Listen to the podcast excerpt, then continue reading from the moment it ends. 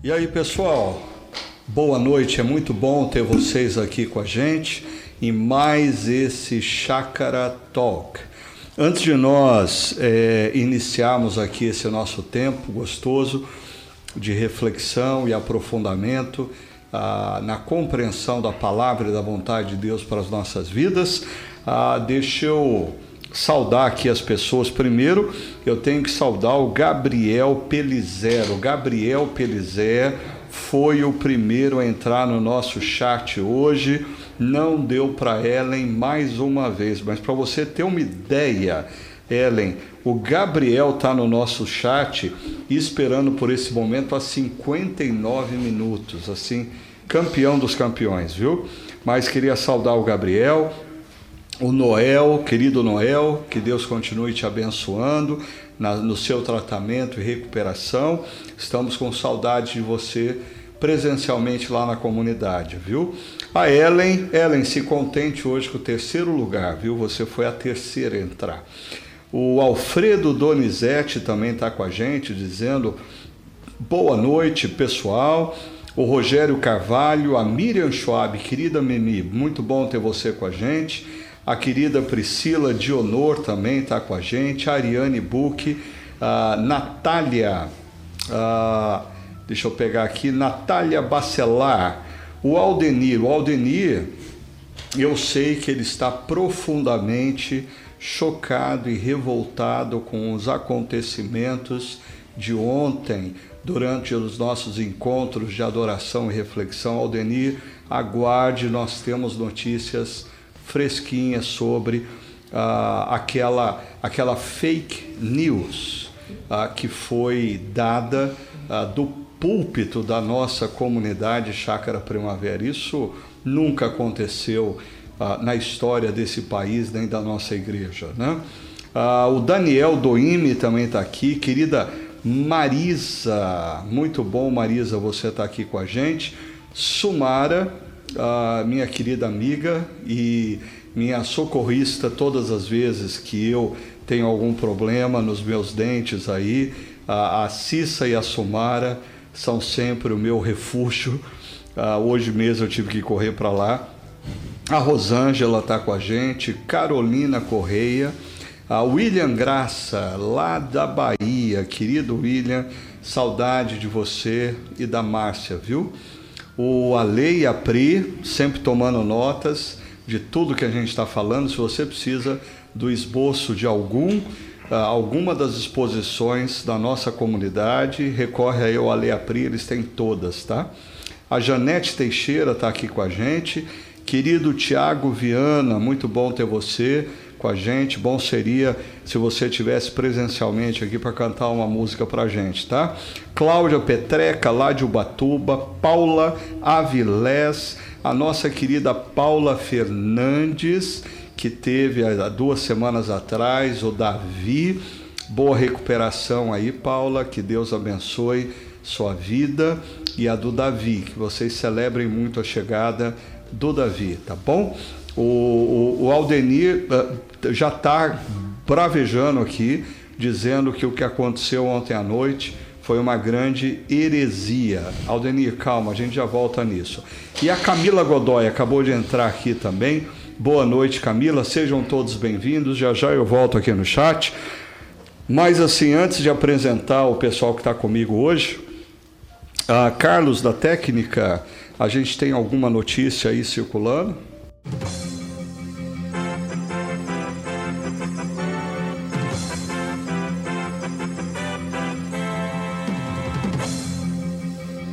A, a notícia que chegou até nós a, agora há pouco, e eu tenho que comunicar à Chácara Primavera, é que o ministro Alexandre de Moraes tomou conhecimento ah, dos acontecimentos nos últimos encontros de adoração e reflexão da Chácara Primavera e ele está investigando, ah, inclusive ele mandou quebrar sigilos ah, de redes sociais, e-mail, WhatsApp do senhor Ricardo Augusto da Silva, ah, que está sendo ah, investigado ah, por fake news. Então, muito cuidado. Assim, se vocês não verem mais o Ricardo Augusto nos próximos dias, já sabe o que aconteceu, mas ninguém mandou ele ficar divulgando fake news por aí. Né? Ricardo Augusto, enquanto você está em liberdade, seja bem-vindo. É muito bom ter você aqui com a gente. Eu tá achei bom? que você ficou tão bonito assim, com aquela camisa, tão bem vestido. Combinou. Verde não te cai tão bem. E já, já, já volto nesse ponto. E temos também o André. O André está aqui com a gente. O André ele não entra. O, o André por ser gremista, eu acho que o grande problema é que corintiano não percebe que os tempos são outros eles deveriam ficar quietinhos.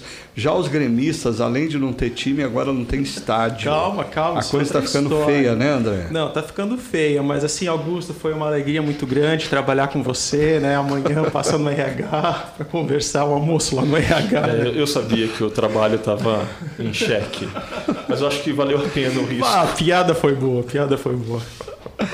Mas ah, eu quero deixar claro também uma coisa, né? Que assim, é, ontem nós tivemos uma excelente reflexão ah, quando o Ricardo Augusto nos convidou a pensar acerca da excelência como marca do discípulo de Cristo, aonde ele estiver, ah, seja o que for que ele estiver envolvido fazendo, a excelência tem que ser uma marca. Agora, ah, é, é, é, os exemplos eles precisam ser sempre consistentes e coerentes. Né? Não, não pega bem falar de excelência e o cara torcer para o Corinthians.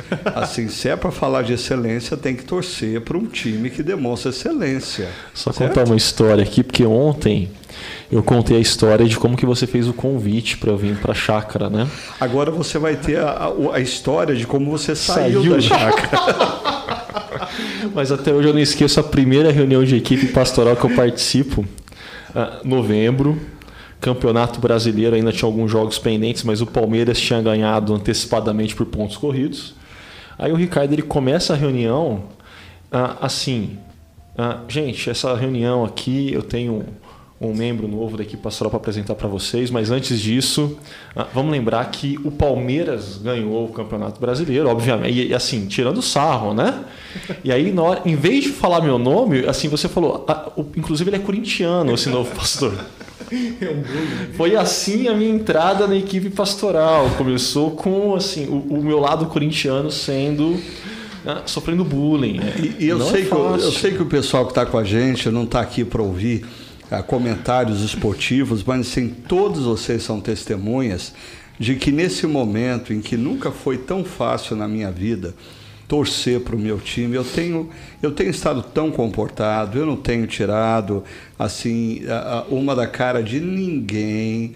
A, a não tem sofrido da minha mão, nem gremista tem sofrido da minha mão. Aí o sujeito se atreve na atual fase do time dele, mas tudo bem, vamos falar de revolução silenciosa.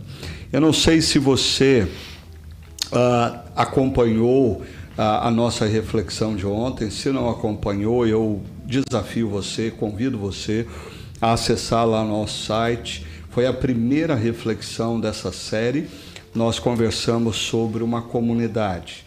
Uma comunidade que silenciosamente faz diferença na história, muda e transforma vidas, famílias, cidades, e nós estamos falando da Igreja de Jesus.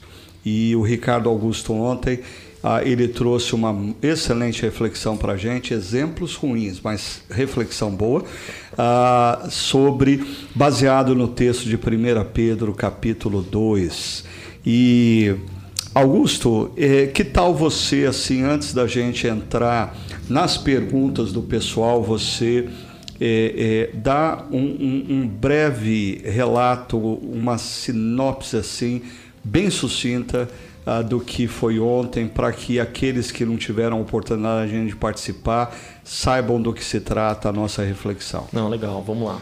É, primeiro, seria importante contextualizar esse termo revolução silenciosa, né, que tem a ver com um filósofo, sociólogo francês, que está olhando para o que acontece na Tchecoslováquia na segunda metade da década de 50, comparando com outras grandes revoluções, como a francesa e a russa, e ele começa a propor ah, o que tem de comum em todas as grandes revoluções, e ele cunha esse termo revolução silenciosa para demonstrar que o que está acontecendo na Tchecoslováquia em termos ah, sociais, culturais, políticos, econômicos, tem uma outra forma, tem um outro ritmo. É como se fosse um processo despretensioso de transformação gradativa, de subversão das estruturas. E uma das marcas que ele vai dizer que ah, todo projeto revolucionário possui é que é necessário que ah, uma comunidade encampe esse projeto, encampe essa proposta, sonhe com um determinado destino.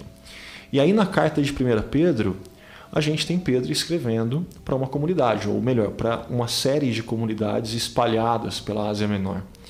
E ele vai dizer acerca dessa comunidade, quem eles são, ah, qual é a missão deles, qual o conjunto de valores norteadores, para eles terem como viver no meio de uma cultura que não é apenas avessa aos valores que eles professam, mas que muitas vezes é hostil, é diametralmente contrária. E tá aí, eles estão nessa cultura, debaixo dela, mas não se escondendo, não se ocultando da cultura, mas fazendo um parte de um projeto de revolução silenciosa. Esse seria o resumo aí. Legal. E, e quando você fala de 1 Pedro 2, é, você ah, exalta aqui para gente essa coisa, é, essa expressão bonita, né? Que Pedro nos chama como comunidade cristã de povo exclusivo de Deus, fazendo ênfase a Êxodo 19, que Deus diz: Você é o meu tesouro pessoal.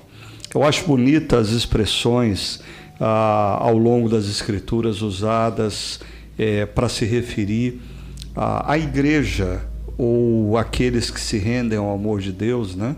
Essa, o meu tesouro pessoal. Mas daí você usa uma frase que você diz: privilégio e responsabilidade sempre andam de mãos dadas, ou seja, é um privilégio a ser tido como tesouro pessoal de Deus, ah, mas é uma grande responsabilidade ah, ao longo de toda a história. Né? Uh, vocês podiam falar um pouco mais para a gente sobre isso?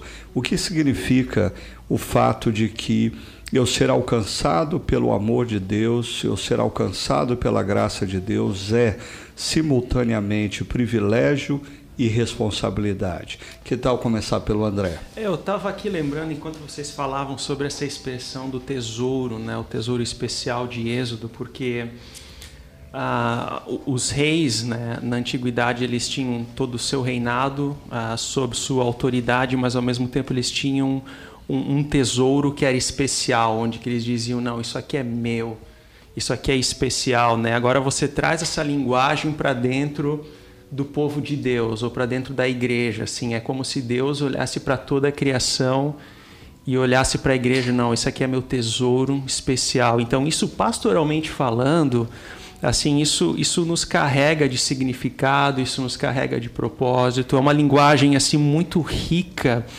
que traz um propósito muito grande. Assim eu e você nós somos tesouro especial de Deus. Isso é, isso é muito rico isso é muito importante isso é muito bom. Isso traz propósito também se tratando de, de se tratando de, de comunidade né? Se tratando de igreja.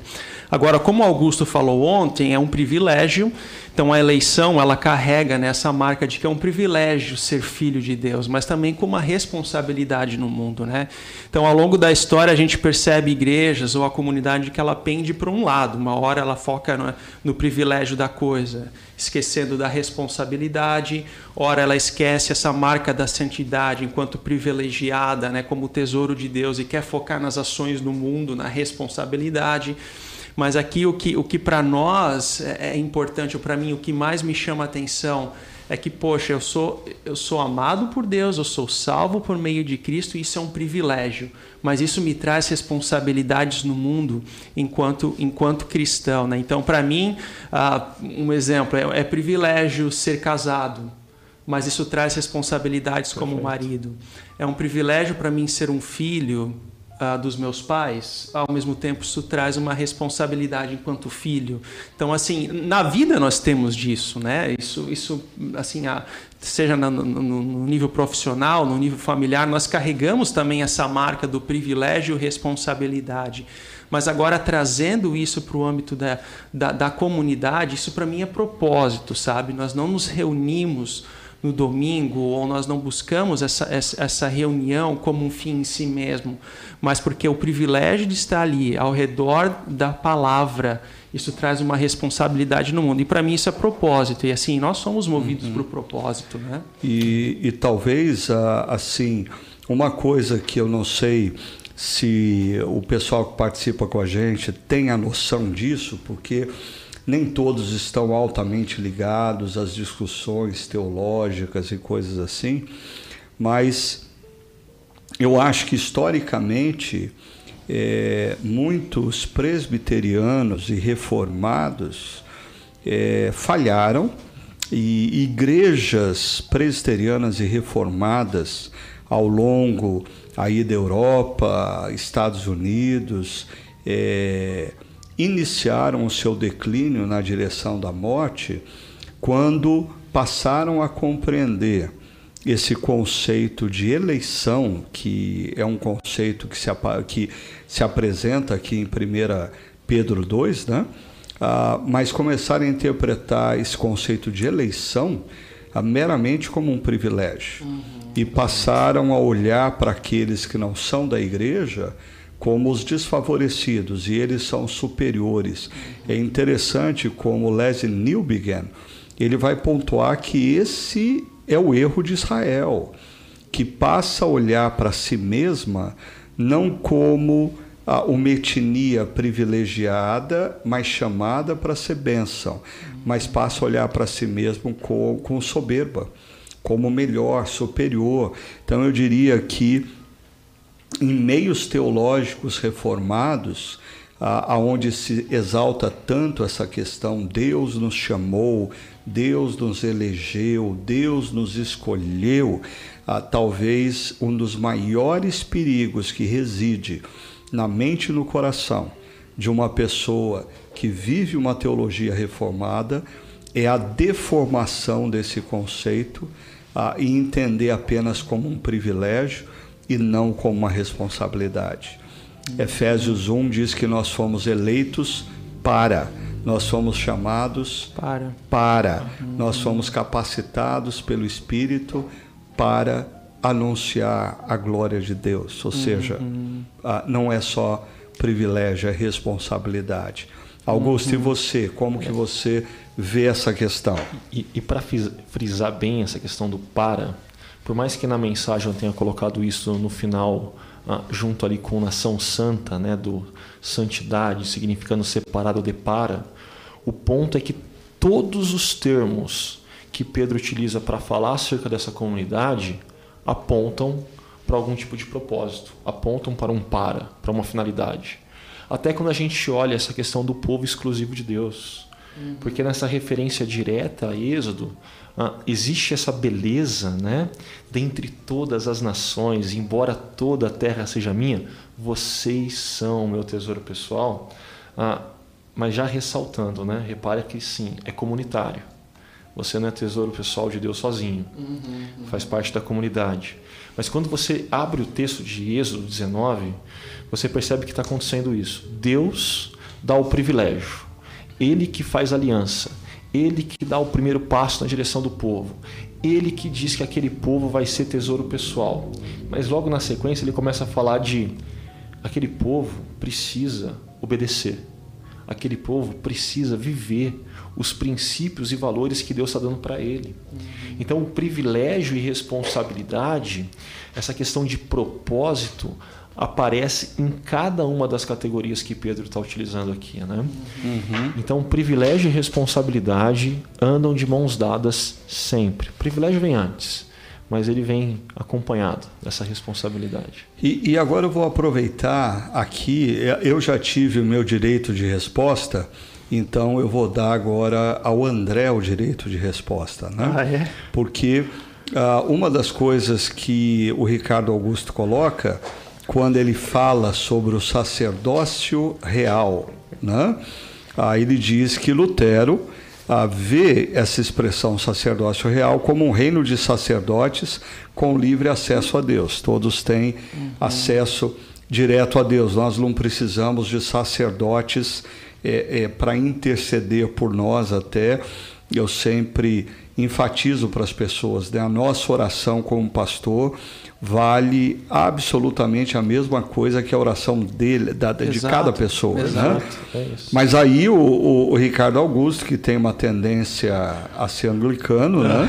ah, ele fala do N.D. Wright dizendo que é uma imagem dupla de reis e sacerdote, essa jogada de sacerdócio real. Primeiro eu queria dar o direito à resposta porque o André quer defender Martinho não, Lutero. Fica à vontade. Da, eu sou daqueles assim que colocar Lutero e N.T. Wright na mesma frase assim, né, não tem como, né? Não, brincadeira assim, mas mas eu entendi, eu entendi onde você quis uh, levantar, mas a questão é, é que quando a gente fala do sacerdócio geral, de todos os crentes, né, relacionado aqui principalmente à reforma, isso não é algo meramente conceitual, sabe? Por talvez a teologia ao longo dos séculos tornou isso assim com uma forma extremamente conceitual, mas não, aquilo é algo extremamente pastoral. A teologia de Lutero ela é amplamente pastoral, né? Porque a partir do momento que no contexto do século XVI você falaria assim que ah, você é um papa, nossa, isso é isso é abrir o um mundo.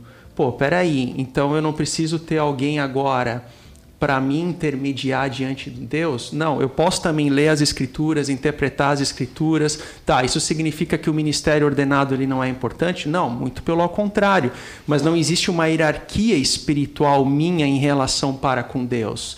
Né? Então você tem um chamado, você tem uma vocação sendo ordenado ou não, sendo um ministro ordenado. Então isso é muito bonito, isso é muito belo e quebrou um paradigma naquele contexto. Né? Por, que, por que, que eu falo do âmbito pastoral? Porque assim, haviam consciências atormentadas com aquilo. Né? E a partir do momento que você fala assim, não, você tem acesso direto com Deus por meio de Jesus Cristo, isso traz uma paz, isso traz um alívio para a consciência, isso traz assim a graça, é o viver pela graça, e isso se aplica nas outras, nos outros momentos da vida. Né? Então, assim, o, o servir a Deus, essa responsabilidade né, que se fala ah, o servir a Deus ele não é meramente somente dentro da igreja. O servir a Deus acontece também com as minhas responsabilidades no mundo. Inclusive Lutero ele fala assim que até mesmo trocar a fralda de um bebê, assim que é a coisa mais suja que tinha na época, trocar a fralda de bebê também é uma expressão de serviço a Deus, uhum. entendeu? Então ali eu também estou servindo a Deus. Isso, isso é muito bonito, assim. Eu acho que quando a teologia ela adquire essa roupagem pastoral, uh, que traz cuidado. Eu acho muito bacana, assim, né? Então, eu acho que é por aí. A eleição, o privilégio de ser chamado filho de Deus, conduz a uma responsabilidade, que é o para, uma proposição no grego que indica propósito, né? o para, mas ao mesmo tempo essa responsabilidade não é uma responsabilidade que traz peso, ela é natural, ela, ela é um fruto Deus, é algo leve, é algo com excelência, que foi outro termo que você trabalhou ontem, mas assim que não é um peso, é uma alegria de fazer aquilo. Então a responsabilidade tem essa marca, entendeu? Não, e, e, em minha defesa, não de Lutero, mas do comentário do Ricardo aqui no chat, perguntas difíceis é pro Agreste, tá bom, pessoal? mas, brincadeiras à parte, é, até quando eu comento do sacerdócio, eu falo que eu concordo plenamente com Lutero. E por questões de tempo, a gente não tem como abrir tanto, né? Mas eu, eu vejo privilégio e responsabilidade no sacerdócio universal de todos os santos. Uhum. Privilégio porque agora eles têm livre acesso, eles ganham essa consciência. Meu, e, e isso para aquele momento que Lutero está escrevendo é, é, é, é revolucionário. É, é uma revolução silenciosa que, assim, escancara um privilégio que estava lá e que Jesus deu para aquelas pessoas. Mas a imagem do sacerdote para o Lutero tem essa característica do serviço também, né? É. Então, uh, tem vários textos que ele vai nessa direção. Então, eu concordo com Lutero. É que, uh, em termos de comentário mais técnico, né, você tem duas, duas vertentes aí. Ah, o pessoal que vai para Lutero, trabalhando o sacerdote como esse cara que tem acesso a Deus e que serve a Deus no mundo cotidiano, no mundo ordinário E você tem a pegada proposta pelo N.T. White falando de uma imagem dupla, que eu concordo, que eu vejo desde Gênesis e para mim chega até Apocalipse. Mas aí eu corro o risco de falar demais. então, deixa eu fazer uma pausa aqui, só para saudar uhum. uh, o Enéas, que está aqui com a gente. O Enéas uh, e a sua esposa estiveram conosco ontem lá ah, num dos nossos encontros, Enéas é planta, foi plantador de um projeto em Rio Verde, Goiás, que a nossa uhum. comunidade eh, apoiou estrategicamente e foi muito bom ter o Enéas e a sua querida esposa conosco ontem. Ah, aqui, ó, também nós temos o João Sanches, que sempre ah, está com a gente lá do grupo, famoso grupo de Dubai, né? Uh, primeiro, ele, ele coloca uma coisa muito importante aqui: indignado com as fake news. Tá vendo? O povo está protestando. Mas o Alexandre de Moraes já está tomando providências contra isso, João. Fique tranquilo, ok? E uh, eu vou voltar nesse ponto quando a gente for falar sobre excelência. Ele diz: sempre lembro da excelência do exemplo de Fídias, né? daquele arquiteto grego. A, a Ellen também está mandando o comentário dela aqui. Quanto mais privilégio temos, mais oportunidade teremos, e, consequentemente, quanto mais oportunidades tivermos, mais ou maior a responsabilidade. Né? E eu acho que a gente tem que sempre pensar uh, na, no fato de que eh, nós temos a oportunidade de estudar a palavra de Deus como estudamos numa comunidade como a Chácara Primavera é um grande privilégio. É um grande privilégio poder refletir sobre a palavra de Deus de uma maneira equilibrada, de uma maneira sadia, de uma maneira prática, mas também isso é uma grande responsabilidade, uhum. ah, ah, porque nós precisamos é, viver em coerência com a palavra de Deus. Ah, obrigado, Fernando, por estar aqui com a gente. O Caio também diz que esse formato presencial ficou muito bacana, mais dinâmico. Obrigado, Caio. E o Aldenir, que estava revoltado é, com o Ricardo Augusto, agora ele está revoltado com alguns reformados. Ele diz o mesmo convencimento da Igreja Reformada, deitada em berço esplêndido, fiada na eleição não é o que aconteceu com o povo de Israel. Sim, Aldeirinha. Uhum. Eu acho que a gente precisa olhar para o povo de Israel e perceber que a, a, a grande falha do povo de Israel foi ter entendido o conceito de eleição como meramente um privilégio e não como uma responsabilidade. E a Israel é escolhida por Deus, amada por Deus, para ser benção para as outras nações. Mas em algum momento da história, Israel acha que as outras nações existem para o benefício dela e que ela, como nação, como etnia, é superior às demais nações e passa a olhar para as demais nações com preconceito. Eu acho que ah, esse é um perigo que a gente corre ainda hoje como cristãos. Olharmos para pessoas com preconceito. O fato de nós termos sido alvos da graça de Deus, presta atenção nisso. Alvos da graça de Deus não pode nos fazer arrogantes diante de outros que falham, que erram e que ainda não compreenderam o amor e a graça de Deus. Mas ah, eu só queria pacificar a questão aí de Martinho Lutero e N.T. Wright, é, fazendo menção de Apocalipse capítulo 1, uhum. verso é, 5 e 6, que diz: ah, Ele, Jesus, nos ama e nos libertou dos nossos pecados por meio do seu sangue e nos constituiu, e aí vem as duas palavras, reino e sacerdotes para servir a seu Deus e Pai. Né? Então, a, a, a expressão é, de João em Apocalipse desemboca tanto em sacerdotes, nós não precisamos mais.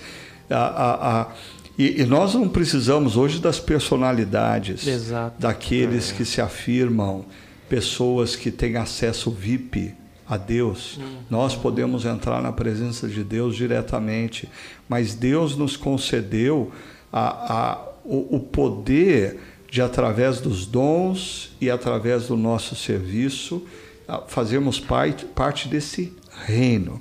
Vamos falar então um pouquinho de excelência? Só posso pegar um gancho? Pode, fique à vontade. Que quando a gente esquece que privilégio vem acompanhado de responsabilidade, além da arrogância que você mencionou, para mim gera pessoas ensimesmadas, que acham que o mundo gira em torno de si, ah, gera pessoas displicentes, elas estão desatentas com o que acontece ao redor, com a dor, com o sofrimento do outro. E, e assim, eu iria até mais longe. Gera um tipo de espiritualidade mimada. Gente que chega assim, ah, eu sou filho de Deus. E, e, e assim, mas é filho mimado. Que acha que pode se jogar no chão no meio do supermercado, esperneando que o pai vai comprar porque ele está esperneando. Uhum. Ah, é, é perigoso esquecer que privilégio anda de mão dada com responsabilidade é muito perigoso. Uhum.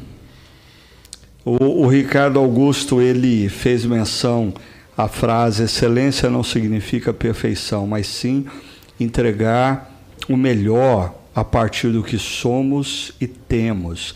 Ah, foi muito bom, Ricardo, você resgatar esse conceito, porque Uh, eu já me deparei com pessoas é, que têm contato com a nossa comunidade, ou talvez não conheçam profundamente, mas só superficialmente.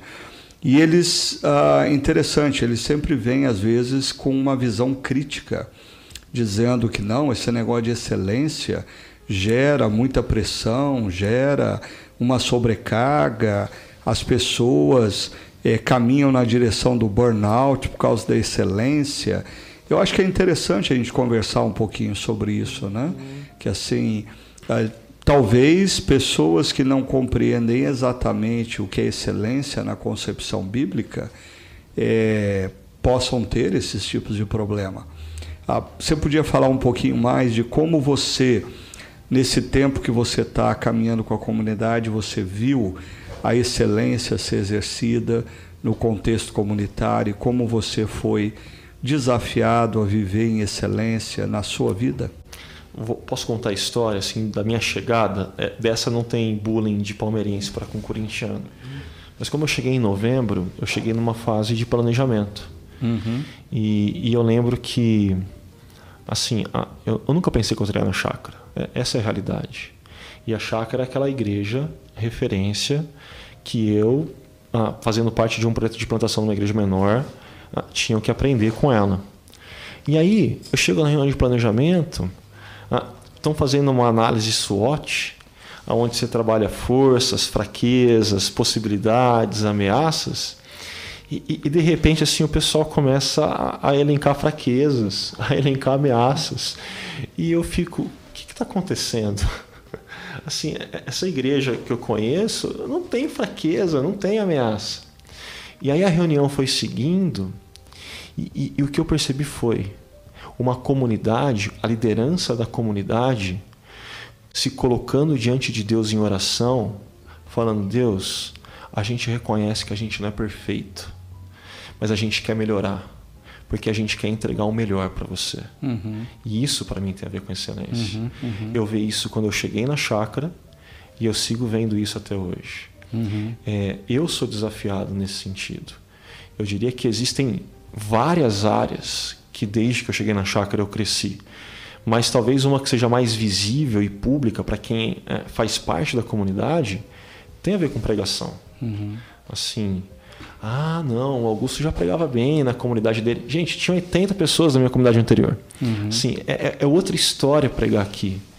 Mas ah, tá aqui, podendo ouvir você domingo após domingo, podendo dialogar com a equipe acerca do sermão, pensar em sites juntos, tirar dúvida ah, de alguns textos que são mais complexos.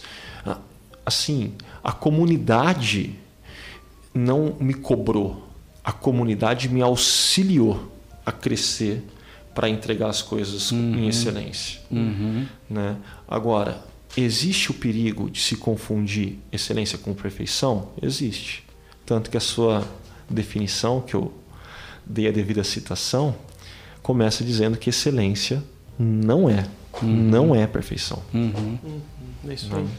E você, André, você que ah, acompanhava a chácara à distância e chegou mais recentemente, como que você vê essa questão da excelência ah, na nossa comunidade? Muito bom, muito bom, Ricardo. É interessante porque o meu conceito de excelência ele era muito mais restrito a, a uma mensagem bonita, uma mensagem com uma teologia curada, uma teologia ortodoxa, bem redondinha com as confissões. Esse era o meu conceito de excelência. Né? Agora, se o violão estava num tom, a voz estava em outra, e o teclado estava tocando outra música, aquele aglomerado ali na, no momento de louvor, não, isso não, não tem problema, porque todo mundo é fiel, todo mundo ama Jesus, eles querem. Então, esse era o meu conceito de excelência, fazer as coisas de coração, não, não fazer as coisas corretas mas ter disposição do coração correta. Então, somente aquilo. Eu até me lembro de uma discussão no seminário, e eu estou falando disso de 2012, né, se deveria ou não ter ar-condicionado na igreja, hum. porque havia compreensão, não, isso é pecado, né? Ou seja, é presente de Deus para um Exato, tempo quente, assim, e, poxa, lá da onde eu vim no sul do Brasil é úmido, é quente pra caramba, né? Então, assim, a é, a excelência é muito restrita. Uhum. Mas aí quando eu olho para o Antigo Testamento, por exemplo, né, eu estava lendo nos meus devocionais Segunda Crônicas recentemente, né, da construção do templo, todos os detalhes, assim, o nome por família de quem iria fazer o que dentro do templo, eu penso ali, poxa, quanta excelência naquilo. Uhum, ah, quem uhum. sou eu para não me dar assim o próprio esforço de também buscar aquele nível de excelência, né, nos uhum. detalhes, no âmbito integral. Trazendo isso para a chácara, ah, também por essa época de 2012, 2013, acabei conhecendo a chácara, estando lá no sul. E, e, o que me chamou a atenção, é claro que eu não conhecia os bastidores, né, porque eu estava à distância, mas é assim essa essa integridade com relevância. Uhum. Então eu me recordo de séries como Entre a Cruz e a Arca, fazendo alusão com o filme do Noé, assim, né? uhum. né? Então assim, o filme estreava, sei lá, no, no, domingo, mas no sábado, não sei, na segunda, no domingo a chácara já estava pregando sobre aquilo, é assim, tá antenado o que estava acontecendo na cultura com mensagens relevantes. Então, aquele nível de excelência me chamou muito a atenção. Uhum. Né? E Deus vai mexendo os palitos, vai construindo a história e hoje estamos aqui né, servindo junto. Então, assim, é bacana assim, quando você olha para trás e vê o quanto Deus uh, também vai fazendo a sua obra e a gente consegue ver esses pontos sendo conectos. Mas, assim, a excelência para mim, eu percebo, pelo menos na chácara, muito mais nesse âmbito integral, orgânico, e uhum. não somente aqui, somente acolá e assim por diante. Né? E, e eu acho que assim, eu queria aproveitar até para resgatar um pouco da história e honrar algumas pessoas, né? porque dentro desse conceito, inclusive a, a Eneida, ela, a, acho que é ela que coloca aqui, não, a Cláudia Petreca, deixa eu colocar aqui, ela diz na mensagem, o Ricardo Augusto falou que excelência não é perfeição, mas fazer o melhor do que eu tenho e sou. E é verdade. Assim, quando nós começamos no contexto da chácara, é, uma época que não tinha ainda nem transmissão pela internet, e aí eu me lembro do Ralph, ele gravando em MP3 as nossas mensagens e disponibilizando no site. Então as pessoas clicavam o link, ouviam o MP3. Aquilo era o que a gente tinha uh, e, e, e, que estava acessível. Então a gente ia fazer. Ou seja, a gente não, não tinha condição de fazer nada melhor do que aquilo. Aí mais tarde é quando o Eike uh, pede para gravar uma mensagem com uma webcam. Na verdade, não era webcam, era handcam. Uhum. Ah, e ele fica na galeria é, é, do nosso prédio atual, lá no Paineiras, e ele grava com aquela handcam uma pregação sobre família. E ele pega e, trans, e coloca aquilo num, não lembro se era CD ou DVD, e pessoas ah, começam a pedir cópia para ele E era o que ele podia fazer daquilo de melhor, e aquilo se espalhou. Eu acho que aquela série, se não me engano, é, relacionada sobre casamento, até hoje está circulando aí, graças ao Wake, né, que fez aquilo, e daí aquilo abriu os nossos olhos para a possibilidade da gente gravar. E aí eu me lembro ah, ah, de pessoas que contribuíram para a gente colocar o culto na internet. E sempre assim, ah, ah, um, um, momento que para mim assim foi um toque de excelência na chácara é, foi quando eu cheguei no prédio de, do Paineiras, a gente tinha mudado, e a, a Pat Care, ela tinha feito toda a parte de visualização do prédio ah, com placas que simulavam é, é, alumínio escovado, mas era plástico. Uhum mas eram placas muito bonitas, com detalhes, com o logo da chácara. Assim, quem olhava de longe falava: Uau, isso é uma placa de alumínio ah, ah, escovado. Não, era uma placa de plástico, mas muito bonita. Uhum. Né? Ah, falando da, da, da Pat, o próprio Fred, encontrei o Fred um dia desses no estacionamento, ele falou assim: Ah, eu quero voltar a fazer os retiros da comunidade. Então, quando a comunidade tinha aí 300 pessoas e a gente conseguia colocar todo mundo dentro de um hotel, ah, é, ah, eles faziam coisas muito maravilhosas. A festa da primavera que nós fazíamos no Taquaral, a Fred estava é, é, sempre à frente dessas iniciativas. Ah, eu estou citando esses nomes pelo seguinte: é, algumas pessoas às vezes acham que a, a excelência é uma marca na chácara primavera é, por minha causa como pastor. E não é, não é. Eu acho que a excelência é uma marca na nossa comunidade é, porque Deus reuniu pessoas ah, com talentos, com dons diferentes e elas decidiram é, é, usar da melhor forma possível os dons e talentos que elas ah, têm. Uhum. Ah, e aí eu me lembrei de um outro ah, fato que foi um turning point para mim na questão da excelência, né? A gente começa a chácara com um grupo de música muito precário tal, e um dia o querido Marquito, músico, professor nos Estados Unidos hoje, aparece e resolve ficar na comunidade. Aí ele diz: Eu quero ajudar. Mas daí ele chegou para mim e falou assim: Ricardo, a partir de hoje ninguém toca mais por cifra. Todo mundo vai ter que aprender a ler partitura. Opa. E aquilo gerou um caos entre os nossos músicos. Eu pensei que a gente não ia sobreviver àquele momento de transição. Mas ah, o Marquito deu um up na música da chácara ah, ah, e abençoou tantas pessoas. Ah, dentre elas, eu me lembro do Alex, que era um jovem baixista começando a caminhada a partir da influência do Marquito. Ele entra na Unicamp, ele se torna um músico profissional, hoje está produzindo ah, para filmes da Disney. E, e, e, e de onde, onde tudo isso começou? num movimento dentro de uma comunidade local, aonde pessoas decidiram fazer o que elas faziam da melhor maneira possível. Porque às vezes a visão que as pessoas têm é que porque ah, pelo menos eu cresci, não sei vocês, eu cresci numa igreja que a pessoa estava lá na frente cantando mal, né? Assim, todo mundo chorava de raiva Judiado. em ouvir a pessoa, mas assim, aquela visão, não, mas ela está fazendo para Deus. É.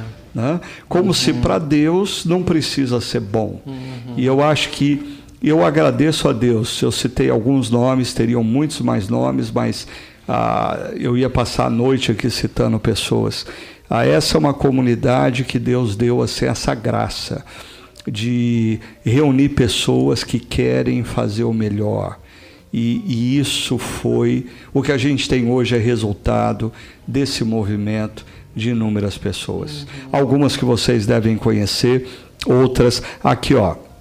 Deixa eu colocar aqui o nosso querido William ele ah, lembrou da série eh, gravada.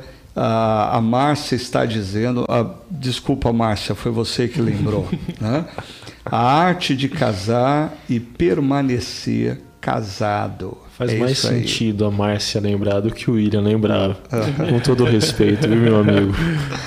Aí o, o Tiago, como um bom músico, está lembrando aqui do querido Alex e do Marquito. Um grande abraço, é verdade. Nós somos muito devedores a esses queridos ah, irmãos que contribuíram assim de maneira muito marcante para a gente. E um outro que é testemunha de toda essa história e tem caminhado com a gente, o Fernando Henriques, ele diz a, a- excelência versus parábola dos talentos. Temos que lembrar que nem todos recebem cinco talentos, mas o reconhecimento de Deus é igual para. Aqui faltou o restante aqui, depois eu pego. Aqui é igual para o que multiplicou cinco e dois talentos. É verdade, Henrique. É verdade, Fernando. A gente tem que lembrar desse ponto, né? Ah, por isso que excelência está relacionado a fazer o melhor que nós somos, o melhor do que nós temos. E a parábola do- dos talentos nos lembra que pessoas têm diferentes dons. Uhum. Isso eu acho muito interessante, essa colocação do Fernando, é, justamente por isso, porque a excelência também ela está relacionada ah, com qual é o meu chamado, qual que é o meu dom, né? E Efésios 4 trabalha justamente nessa perspectiva de a gente servir para a maturidade, né? Então, assim, quantas pessoas que elas compreendem que elas insistem em estar no lugar errado, por exemplo, acham que o servir tem a ver com visibilidade. Não, as às vezes as coisas acontecem no bastidor, né? Então, assim, até tem o, tem o Carlos aqui na, na parte técnica aqui, né, do, do, do podcast, assim, a salinha dele é ele que entende lá, assim, eu até tenho medo de, de pisar num fio errado lá, porque, assim, eu não entendo daquilo. E se assim, não tivesse Carlos, não tinha podcast. Não tinha podcast, também tem isso. Então, assim, as pessoas elas possuem assim o seu local, o seu dom, a sua vocação e a excelência está justamente naquilo. Agora, tudo também isso é motivado pelo porquê, né, que você trouxe isso, que é a motivação. Então, assim, não é o fazer como um fim em si mesmo, sabe? Mas ser motivado por uma causa. Cara, isso é para servir a Deus, isso impacta, é uma revolução silenciosa. Então, assim, às vezes ali no GC tem uma letra ah, de uma música que vai falar diretamente para uma pessoa que está ali sentada e que na noite anterior orou justamente por aquilo e aquela letra vai responder uma situação na vida dela. Talvez seja ali na transmissão, trocando telas, uma pessoa que está do outro lado do mundo, ela assiste aquilo e, pô, de repente ela liga justamente no momento de uma situação que ela está vivendo e, sei lá, a mensagem, o pregador, a, a- a leitura bíblica fala diretamente para ela. Então, assim, existe o impacto do porquê e não apenas o o quê, né? Então a gente é motivado pelo porquê. E eu gosto dessa perspectiva de, de Paulo em Efésios, né? Para alcançar a maturidade. Né? O que me faz crer numa interpretação assim bem ralé, bem simples, né? Que assim, horas, se eu não sirvo a partir dos meus dons e talentos, eu tenho uma maturidade incompleta. Assim, eu preciso compreender onde que é o meu local, onde que é meu chamado, ah, e servir com excelência e alegria, porque tem a ver com maturidade, tem a ver com assim com, com a vida de fé, a espiritualidade cristã, né? que ele fala até em Tessalonicenses, eu tenho lido Tessalonicenses recentemente, e Paulo fala assim: esforcem-se para ter uma vida tranquila. Eu acho demais essa expressão assim. O que que é a vida tranquila? né? Não significa não ter problema, mas é uma vida com maturidade, de compreender qual que é o meu local, o que Deus, qual que é o meu momento, qual que é o tempo de Deus na minha vida. E isso tem a ver também com excelência, assim, compreender qual que é o chamado de Deus e não quais são os ecos do meu coração, entendeu? E, e, Ricardo, ouvindo você contar histórias, citando tantos nomes, é perceptível assim, né? E aqui eu aproveito para defender o Enid Wright. E Você olha o bastidor do pessoal que está na chácara, eles estão fazendo para adorar a Deus. Eles estão entregando o melhor a Deus. Então é esse movimento de baixo para cima. Mas eles estão fazendo de tal forma, entregando o melhor, que eles estão sinalizando quem Deus é. E, a- e a gente da equipe pastoral tem o privilégio de conversar com quem está visitando. E, e, gente, não são poucas vezes que assim detalhes impactam quem está visitando a gente. Assim, do cara perceber que as cadeiras estavam arrumadas corretamente. E, e, e, teve um diácono que chegou antes e ajustou. E, e tem gente que percebe isso. É. Assim, nas pequenas coisas. Ah, fez para adorar a Deus, mas sinalizou o reino e impactou gente. Uhum. Revolução silenciosa. Uhum. É, é, é. Tem pessoas assim que ficam chocadas pelo mero fato de que nossos encontros começam no horário. Né? Assim, é, e, e, e, às vezes quem frequenta a chácara há muitos anos é, se esquece que isso não é padrão por aí. Né? Assim, mas eu, eu, eu queria a, a Ellen, é, ela está colocando aqui essa menção é, da questão da motivação e propósito para ter excelência, ah, é o porquê e para quem. E aí, se vocês me permitem, deixa eu contar a história ah, do Fídias, que o Ricardo Augusto certamente já ouviu, o André não sei se ele ouviu, mas Fídias foi um, um arquiteto grego e ele foi responsável por inúmeras obras que estão ou estavam no Areópago, ah, ou mesmo na Acrópole de Atenas e, e, e na cidade de Olímpia, onde tinha o templo de Zeus. E conta-se que Fídias ele era muito detalhista, né? E uma vez um amigo entrou e ele estava preparando uma estátua que seria é, colocada no teto do templo e ele estava esculpindo as costas da estátua. E aí o amigo vira para ele e fala: Fídias, menos, né, cara? Menos. Sim, ninguém vai ver as costas dessa estátua. E Fídias responde para ele: Os deuses verão. Os deuses verão. Então, o porquê nós fazemos o que fazemos? Então, ah, eu acho que às vezes a gente está falando de pessoas que servem na comunidade local. Eu percebo às vezes pessoas assumem o compromisso de servir, mas não levam adiante. Às vezes pessoas assumem o compromisso de servir, mas servem de mau grado. Ou às vezes as pessoas dizem: Ah, eu não vou servir nessa comunidade por causa desse pastor, ou por causa desse líder, ou por causa dessa pessoa. Ah, é, é, o que a Ellen está destacando para a gente aqui. Essas pessoas perderam a concepção do para quem ela faz. Uhum. Ah, quando nós nos lembramos do porquê nós fazemos o que fazemos, aí o resultado é o melhor de nós. Não é perfeição, é o melhor de nós porque nós fazemos o que fazemos, como diz o texto ah, de 1 Pedro 2, para manifestar a glória daquele que nos chamou, que nos comprou, que nos amou, que nos agraciou. Uhum. E aí não pode ter limites. E, e pegando essa deixa, se privilégio sem responsabilidade é perigoso, responsabilidade sem privilégio também é. Uhum. Porque você perdeu a motivação. Sim. Você perdeu o porquê. Você é. perdeu o coração. Uhum. Assim, pegando um exemplo de músico. Ele pode estar tocando da melhor forma possível. Mas se ele não tiver a consciência do privilégio, ah, perdeu o coração. Ele não consegue entregar aquilo em adoração. Ele pode até manifestar a, algum por graça sinais de beleza, de excelência. Mas a, faceta da adoração fica prejudicada porque ele só lembrou da responsabilidade, ele esqueceu do privilégio. Então, responsabilidade sem privilégio também é, é uhum. muito perigoso. É, é, legalismo, né? A gente diria assim, num contexto mais teológico. É.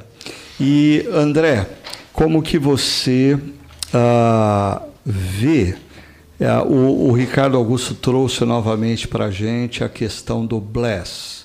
E eu achei interessante porque se Deus, se parte da nossa responsabilidade é ser bênção a aqueles que nos cercam, né? Ah, por que, que você acha que aqui na comunidade a gente insiste tanto nesse tal de bless, que é um acróstico em inglês, mas são ah, algumas ideias lançadas pelo Dave e a, a Ferguson aí que a gente tem feito uso.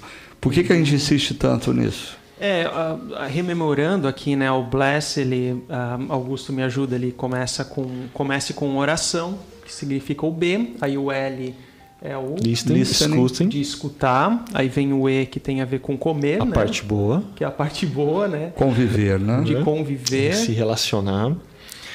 Ah, S serviço. De serviço. E, e o último, último S de share, de compartilhar. É interessante porque essa é uma fórmula, vamos dizer assim, que ela visa assim, dar destaque àquilo que nós já fazemos no nosso dia a dia. Então elas são hábitos que são construídos na nossa vida de forma intencional. Né? O Michael Frost, que é um, é um teólogo australiano, ele tem uma outra, um outro acrônico muito parecido, até escrito antes do David Ferguson, onde o livro que ele escreve é Hábitos Missionais. Né? Então, assim, são hábitos que a gente tem no nosso dia a dia. Ora, todos nós comemos três vezes ao dia, né? Então, assim, por que que não nenhuma das refeições nós não temos alguém onde intencionalmente nós vamos conversar com essa pessoa, né? Ah, então, assim, são hábitos que a gente vai construindo justamente para ter essa intencionalidade. Então, a excelência ela também está vinculada assim com essa forma intencional como a gente chega nas pessoas, como a gente serve as pessoas. E para mim, assim, o que é mais libertador dessa, desse, dessa fórmula, né, o bless, é porque tira aquele estigma de que evangelismo é somente aquela coisa assim verbalizada, né? Assim, é, eu acho que existem pessoas que têm esse dom assim de, da proclamação, de transformar aquela conversa de táxi numa oração de conversão, sabe? Há pessoas que têm esse dom muito específico assim, mas talvez há outras pessoas que elas têm um evangelismo muito mais assim de testemunhar. É como aquilo uhum. que Pedro diz assim: estejam preparados, né, para dar a explicação da, da, da razão da esperança que há em vocês. Ou seja, está preparado para contar a história de Deus na minha história. Isso também é um testemunho, né? E o Bless, ele justamente ele vem ao encontro assim de que o testemunho, a evangelização, o servir ao outro, ela é acontece de forma integral, ela acontece até comendo com outra pessoa, acontece num serviço assim, ah, vocês querem ao vizinho, né? Vocês querem sair no restaurante, deixa que cuido aí do, do, filho de vocês por uma noite, assim, nessas coisas mais básicas e tira esse estigma de que servir a Deus acontece dentro da caixinha do templo somente, não acontece uhum. também somente, né? Mas é uma responsabilidade no mundo. Então acho que é muito bom sempre revisitar essa, esse insight né, do, do Bless. Né? Uhum. Esse é um dos motivos pelo que eu gosto do Bless. Assim, ele desmistifica, ele torna uh, mais concreto como a gente vive em missão no mundo, no lugar onde Deus nos criou. Mas tem outro motivo que faz com que eu goste dele, que tem a ver com uma pesquisa do Barna Group, que saiu lá para 2018, e, e, e, assim, o Barna Group tende a fazer umas pesquisas que me assustam.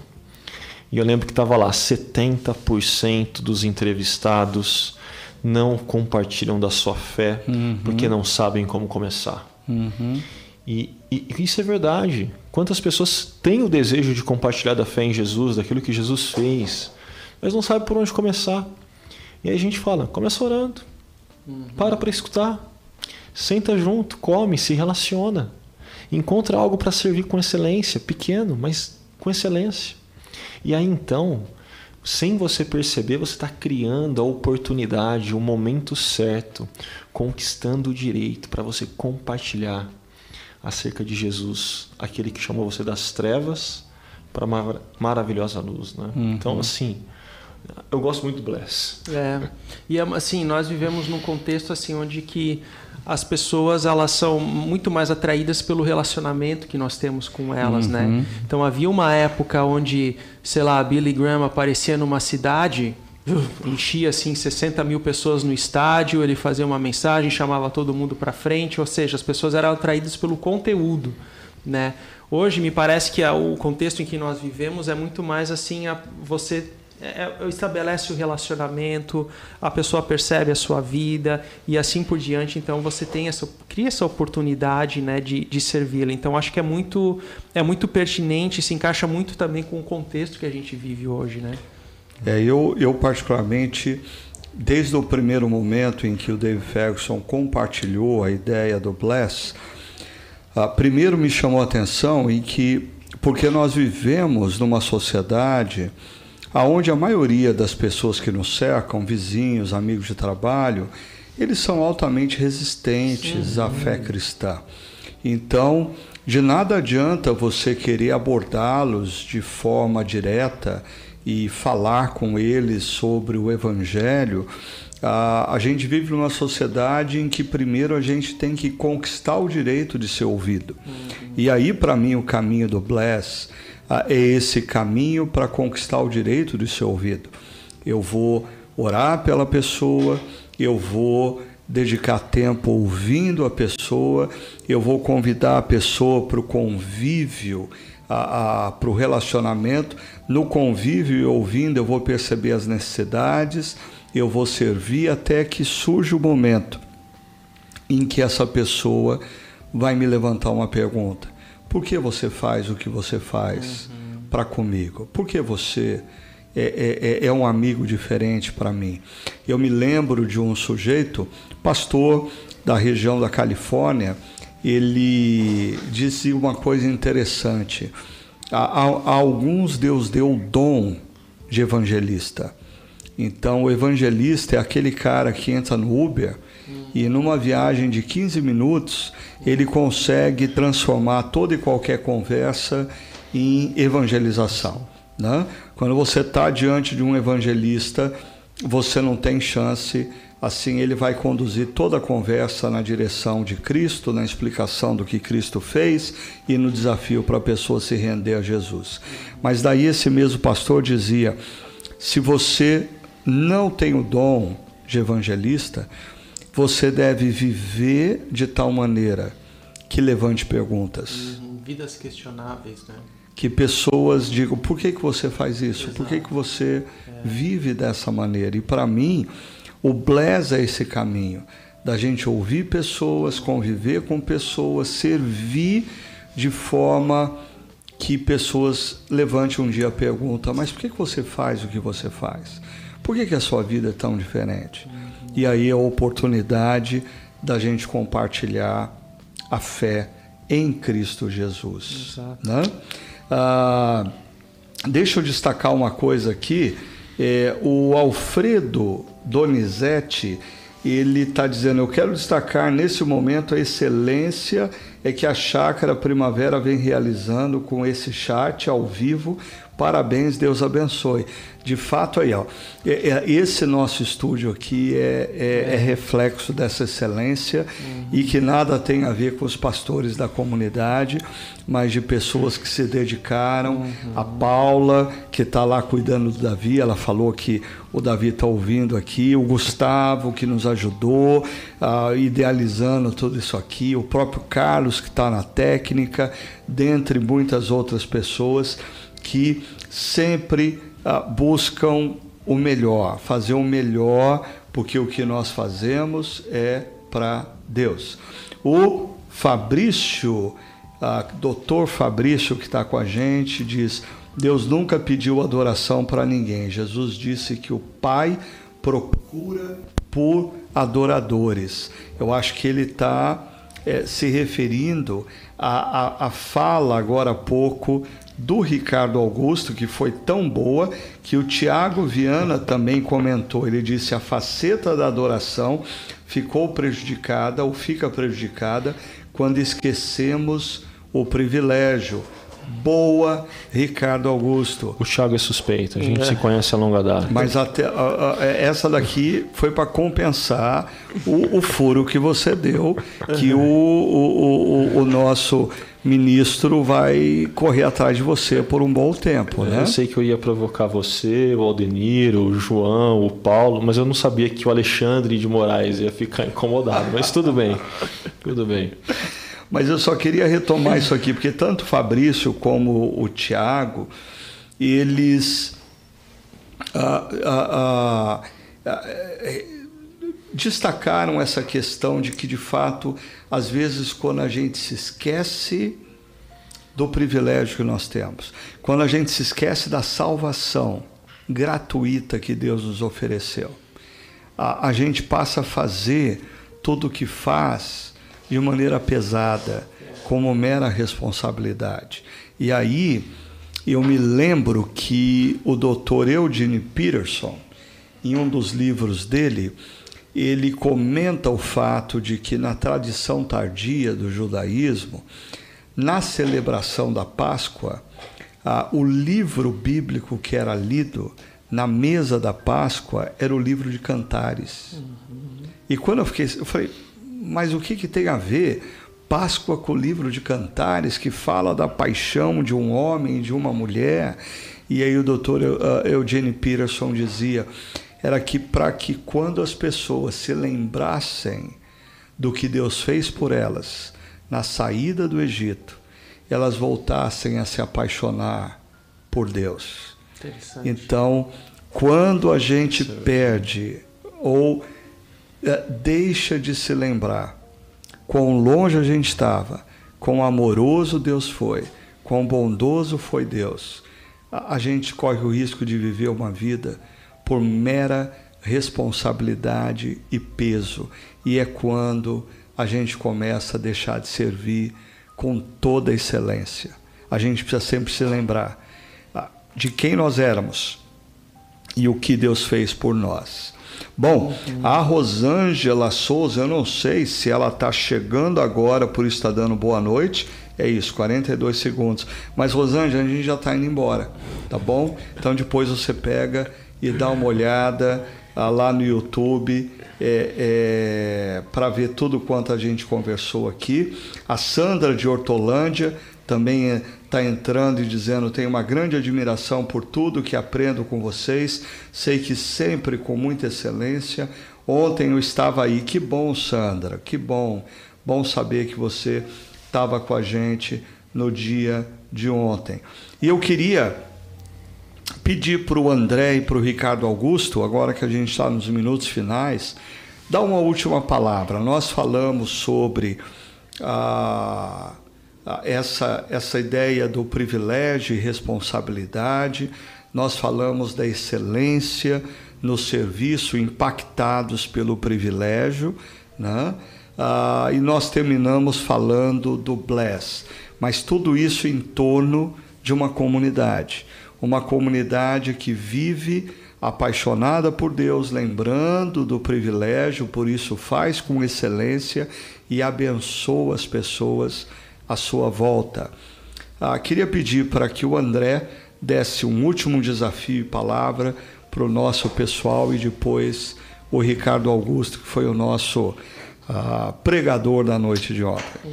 Então, Ricardo, uh, muito bom. Eu gosto sempre dessa parte final de revisitar o para refletir e praticar, né? Então, assim, eu acho que o Augusto ontem ele trouxe assim uh, desafios muito interessantes nessa parte da não apenas da reflexão, da paixão, mas também da prática da nossa vida. Então, a primeira, faça parte dessa revolução silenciosa, né?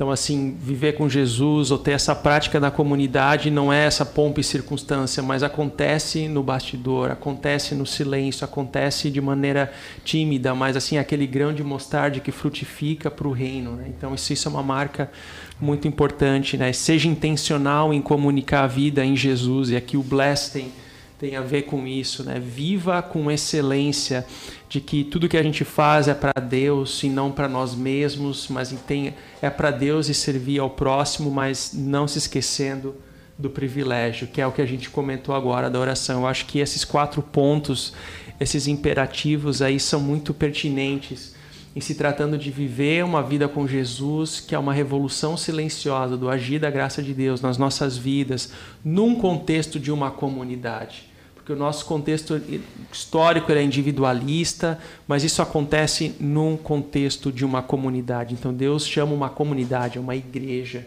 e que a gente não perca isso de vista. Né? É, do meu lado, teve um momento na reflexão que eu mencionei no separado de, que a igreja evangélica brasileira focou muito no separado, criou um gueto uhum. levantou muros, uhum. mas uma comunidade que entende o que Deus está fazendo na história e que povo Deus está formando, não é uma comunidade que cria muros, é uma comunidade que cria pontes. Uhum. E o André lembrou de uma série antiga, Entre a Cruz e a Arca. Uhum. E eu lembro que eu não estava na chácara, mas já acompanhando a distância. E existiam dois grupos. Um grupo assim dos evangélicos arrebentando o filme. Assim, ah, esse filme não é bíblico, como se fosse fácil fazer um filme em cima de Gênesis 6, daqueles oito versículos, né? E, e, tinha a galera não evangélica defendendo o filme ao máximo. E aí, de repente, o. Deixa eu ver o que, o Ricardo está dizendo. O que, que a chácara está dizendo.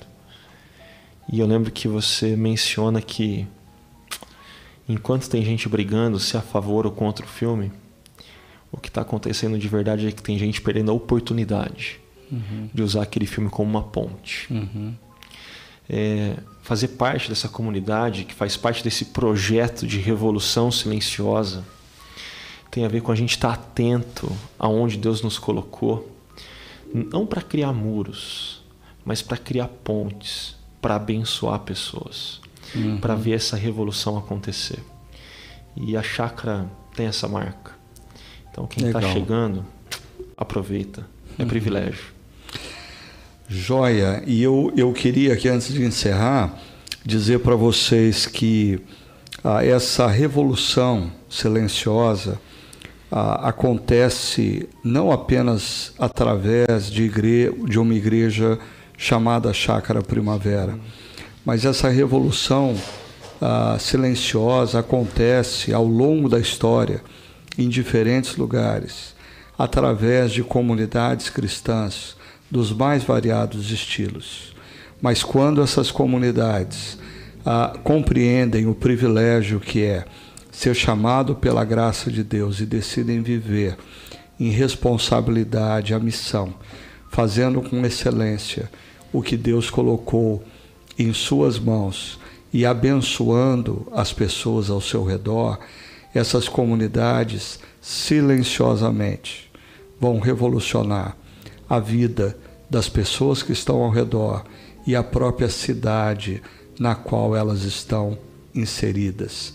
Essa grande revolução não acontece com alarde, não, não acontece através de grandes eventos, acontece através de homens e mulheres frágeis, limitados como eu e você, mas impactados pelo privilégio da graça, resolvem viver em excelência para abençoar aqueles que o cercam. Então, eu quero convidar você para no próximo domingo estar com a gente na continuidade dessa série. Nós vamos estar falando sobre uma mensagem. Essa revolução silenciosa, ela acontece a partir de uma mensagem eu queria que você compreendesse com profundidade qual é essa mensagem, o impacto que ela traz sobre as nossas vidas e as implicações para o nosso dia a dia. Então, ah, você que está aqui em Campinas e região pode estar com a gente no Espaço Paineiras às 9, às 11 ou 19 horas, ou no Espaço Barão, aqui com Adélia Boulangerie às 10 horas da manhã, ou se você estiver fora de Campinas e região, aí você nos acompanha através do nosso site chacara.org. Eu quero desejar para você uh, uma excelente uh, noite e um excelente restante de semana, que você possa ser uma bênção na vida daqueles que estão ao seu redor e que a graça de Deus impacte a sua vida para você fazer o que você faz, sempre com excelência. Até o próximo podcast.